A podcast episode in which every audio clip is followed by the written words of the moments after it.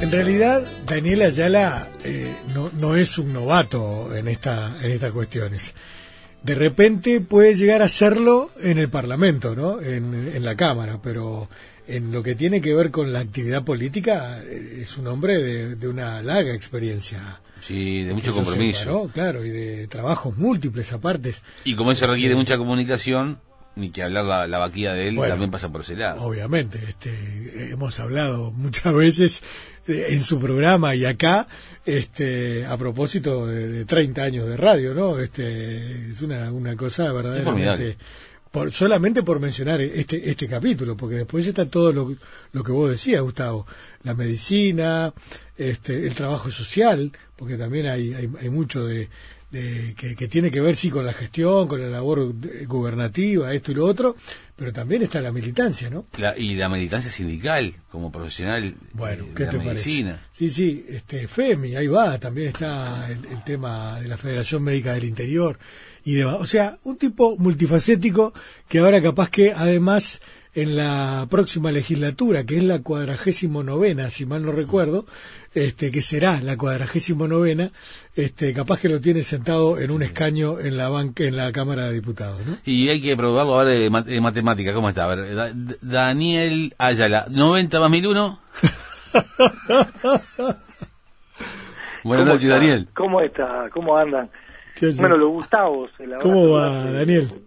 Bien, bien. Acá en Florida, viniendo yo le contaba a Jorge, primero el saludo grande a toda la audiencia, eh, muy buenas noches, el, el agradecimiento por, bueno, por, por tener estos minutos de conversar con amigos, ¿no? El gusto de conversar con amigos.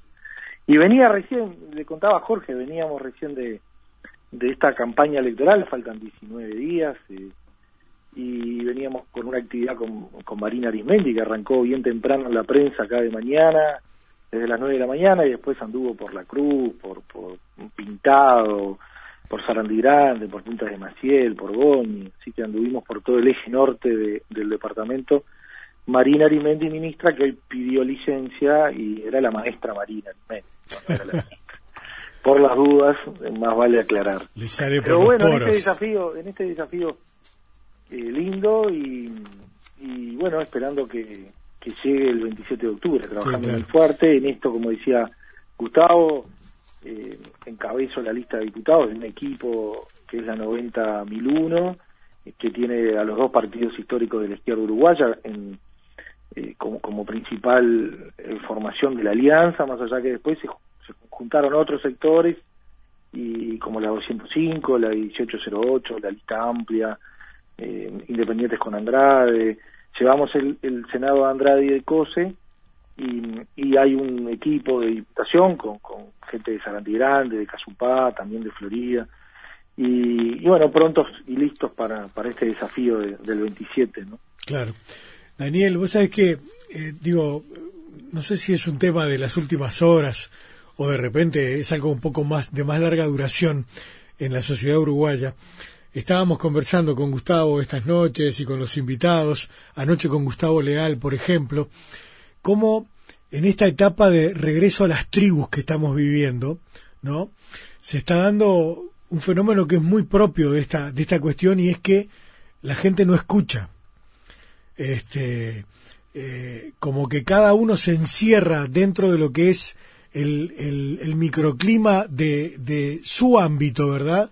Donde están aquellos con los que estoy de acuerdo, los que son como yo, y eh, trato de separarme lo más posible del otro, ¿verdad? Porque el otro es una amenaza, el otro es peligroso, el otro es, y si no es, si no es peligroso ahora, es potencialmente peligroso hacia adelante.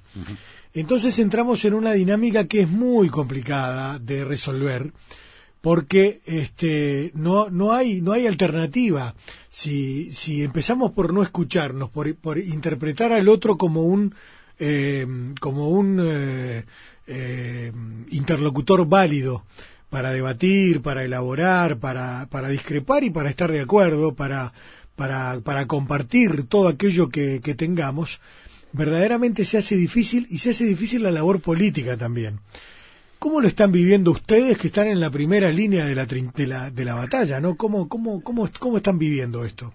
Sí, lo que pasa es que hay, hay dos cuestiones, ¿no? Una, la general que tiene que ver con lo que vos decís. Yo, ahora se me hacía la, la cabeza con respecto a, a cada uno, si tiene redes sociales, uno tiene un grupo de amigos, lo selecciona, en general son afines a uno, de todo punto de vista, y, uno elige si no le gustó, lo bloquea o no lo bloquea.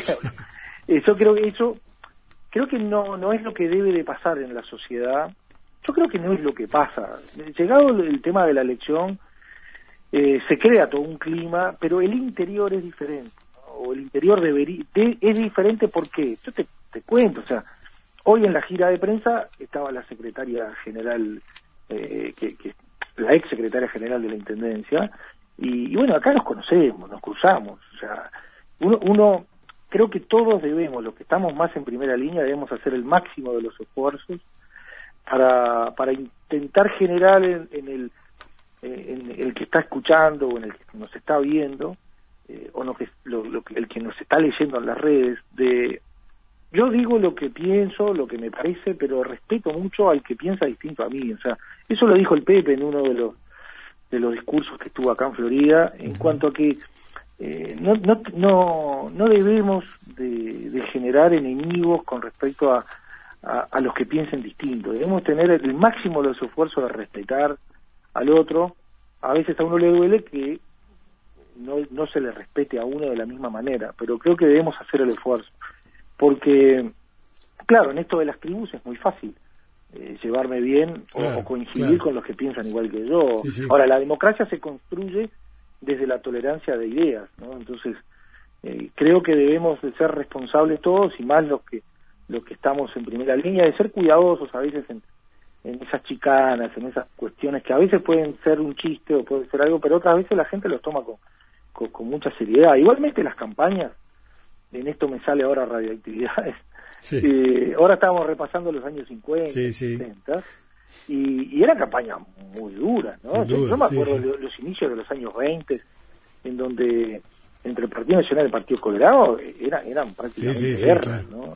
O sea, no, creo que no hay, no, no, no hay un fenómeno que sea nuevo en eso, y, y la intolerancia siempre está, ahora, que creo que tenemos que hacer el esfuerzo de de, colaborar para que eso no pase. Claro, esas, esas nuevas formas de hacer política, que a veces suena como un eslogan de parte de muchos grupos, porque son en definitiva aspiraciones, ¿no? De una nueva forma de hacer política, eh, es como, no sé, un, equipo soñado, es la, la oferta que todo el mundo quiere hacer, o, la ha hecho en algún momento, pero cuando hay ese respeto, cuando se predica con el ejemplo, eh, pasa, por ejemplo, como ha dicho, por acá hay un testimonio, eh, el doctor Yamandú Bermúdez, que es ex director del Hospital de Ojos, que está junto a ti, eh, dice, apunta que es importante que, a ver, se suman viejos compañeros, es decir, vuelven eh, compañeros según el, doctor Bermúdez, y que es un ejemplo que en un acto frente amplista estén todos. Y eso no es poca cosa tampoco. Sí, eso es un hecho habitual. Eso es un hecho habitual en el, en el, en el Frente Amplio, por lo menos de Florida, yo creo que en casi todos, ¿no?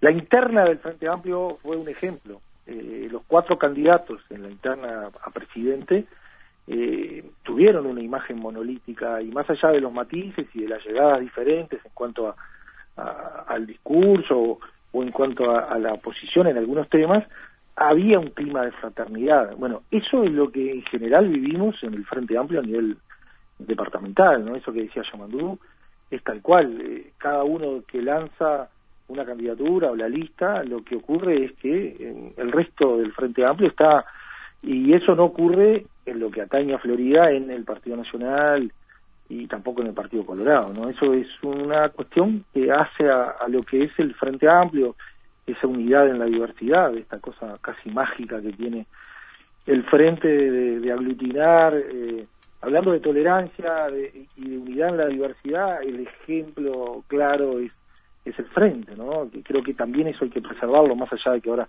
me voy a otro tema, pero es algo que, que está en el, voy a decir un término que, está muy bastardeado y que en, el ADN del Frente Amplio, ¿no? El hecho de, de, respetar las diferencias, de la unidad en la diversidad, más allá de que, eh, como en todas las cuestiones, hay matices, hay diferencias y hubo algunos problemas en la historia, pero eso nos hace diferentes y, nos hace ser la fuerza política eh, más importante del, país. Hoy, hoy lo decíamos, ¿no?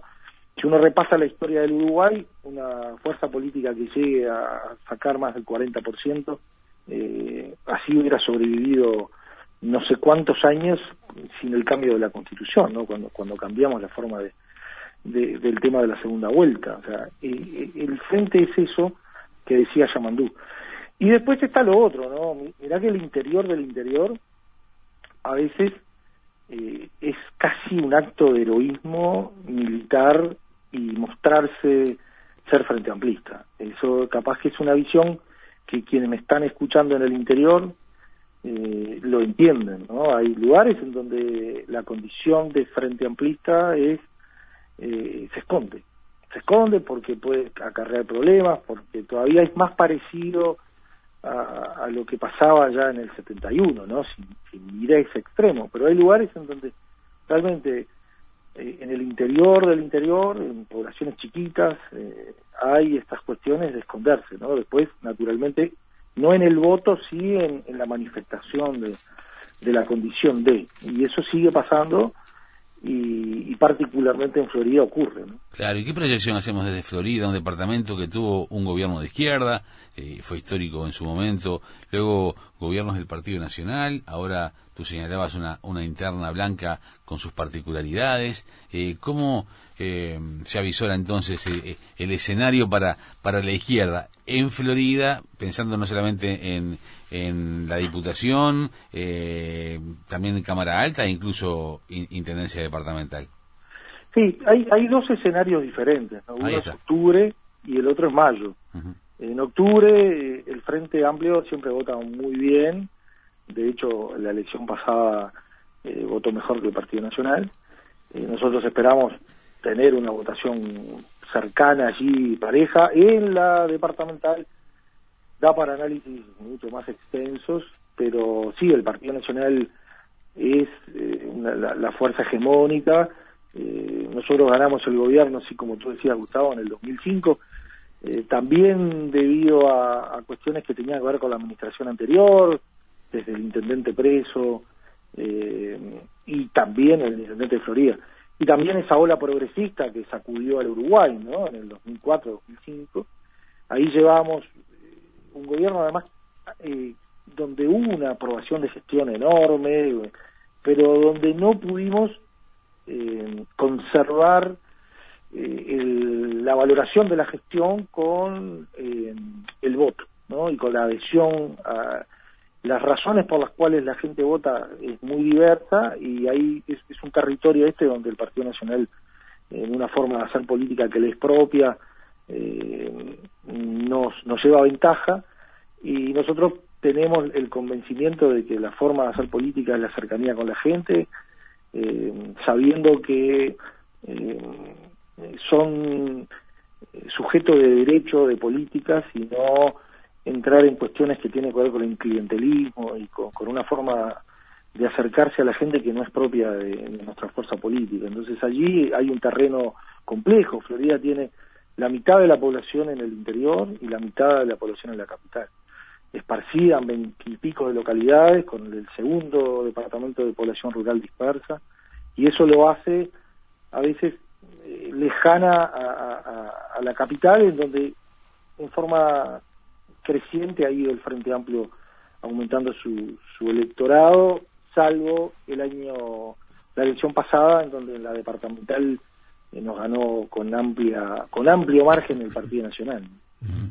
Sí, claro. Y eh, Daniel, y sin perjuicio de esa eh, ese análisis en, lo local, ¿cómo están viendo la elección nacional desde, desde allí, desde Florida? Y mira, esto, la verdad que desde que empezamos a recorrer un poco más intensamente, ha ido cambiando el, el tono, el ritmo. La gente eh, se acerca de, alguna manera y es consciente de los cambios que ha habido en el Uruguay de 2005 para acá. Y yo te lo, te lo pongo como con ejemplos, con anécdotas de, de en, Independencia, una localidad que queda al sur del departamento, chiquita. Eh, te, cuento la anécdota de una señora que dice, bueno, yo mi, hijo mayor no pudo estudiar, eh, no pudo ir al liceo porque no podía pagarle el boleto. Y mi hijo menor sí pudo estudiar, porque, porque él tenía el boleto gratuito para ir al liceo, pero además pudo estudiar porque tenía el boleto y tenía una beca y le daban de comer y se podía quedar en el cerco de Florida y de un hogar muy humilde, lejos de la capital, el, el hijo se recibe de profesor de Derecho en la, en la, en la aquí en el de Florida, pero también uno de los integrantes de la lista, Nicolás Vázquez de Sarandí, con sus 25 años. Eh, Nicolás eh, está, se recibió de profesor de historia, siendo hijo de, de, peones rurales eh, y teniendo esas facilidades del pasaje, del transporte, de, de, las becas, de ser universitario hoy. Te doy esos ejemplos que hoy, hoy recorriendo allí pintado y algunos otros lugares de Cardal, por ejemplo, lo que significa el, impacto que ha tenido la ley de ocho horas en los peones eh, rurales y especiales en la, en la cuenca lechera, en los peones del campo, ¿no? En donde hoy se cobran horas extras, en donde hoy eh, hay licencias, en donde hoy uno puede, puede hacer un viaje y puede tener vacaciones.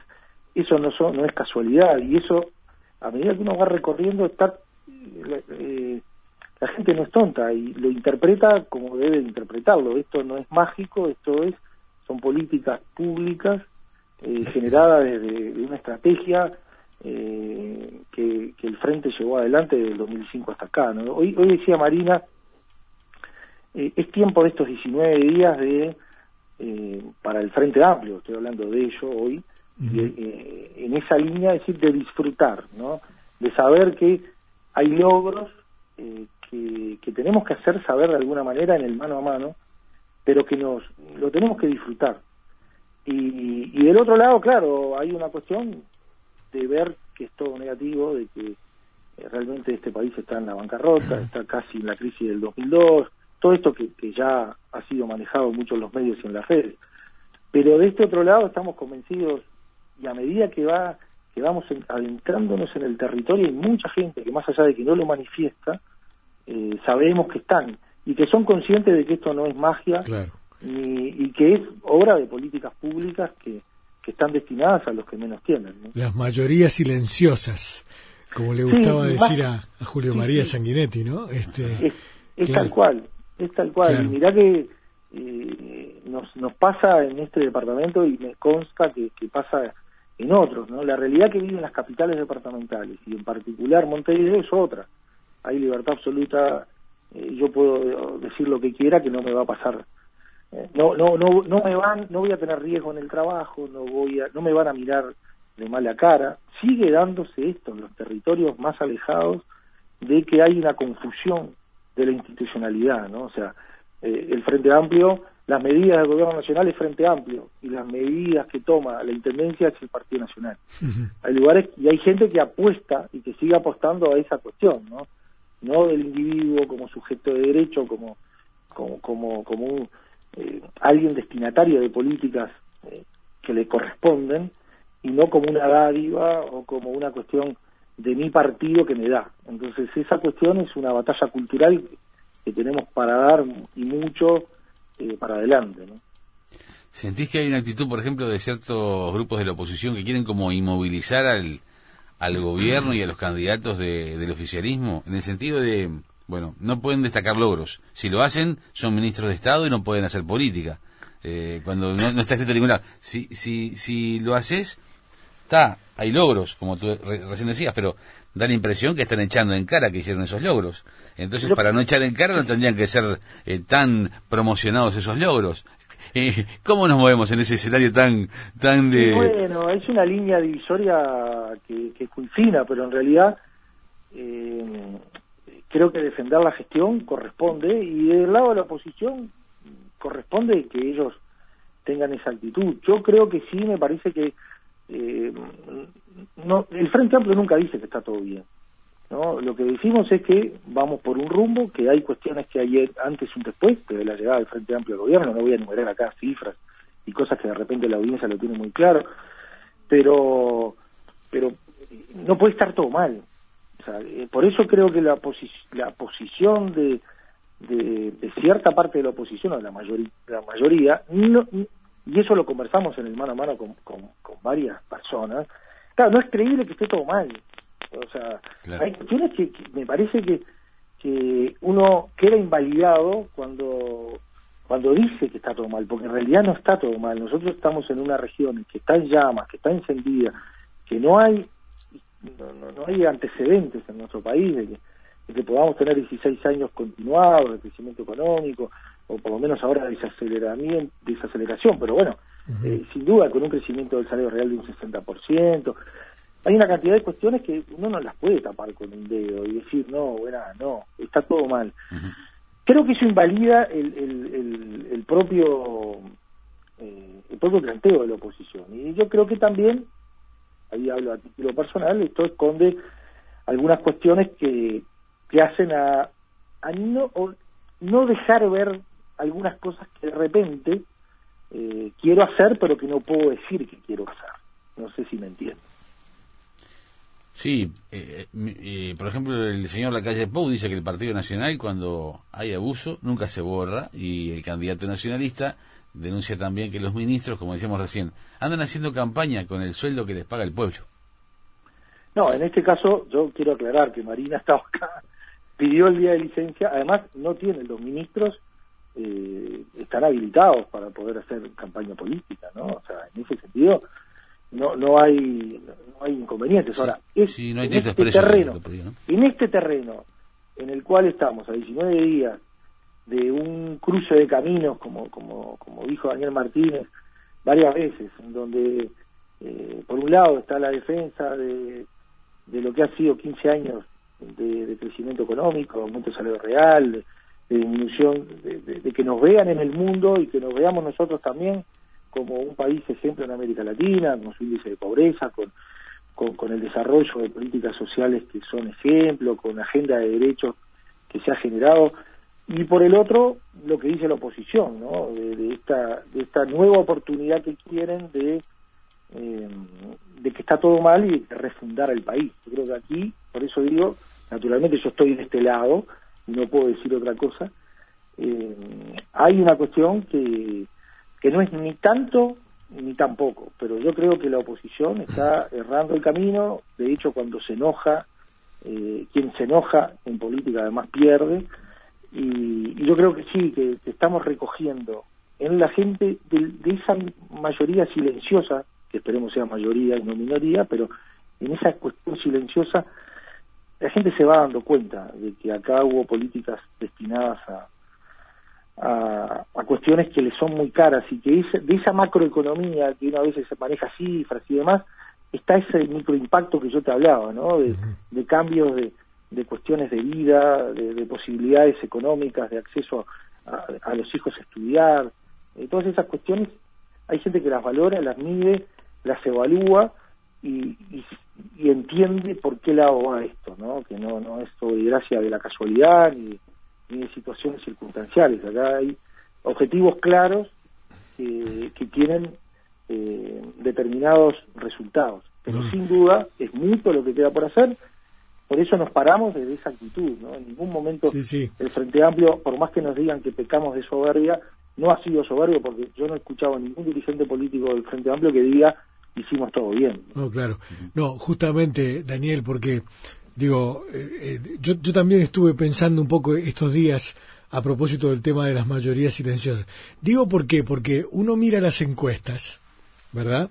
Y si, si nos atenemos a lo que dicen hoy, todavía este, el frente está creciendo, pero todavía está en desventaja frente a una eventual segunda vuelta.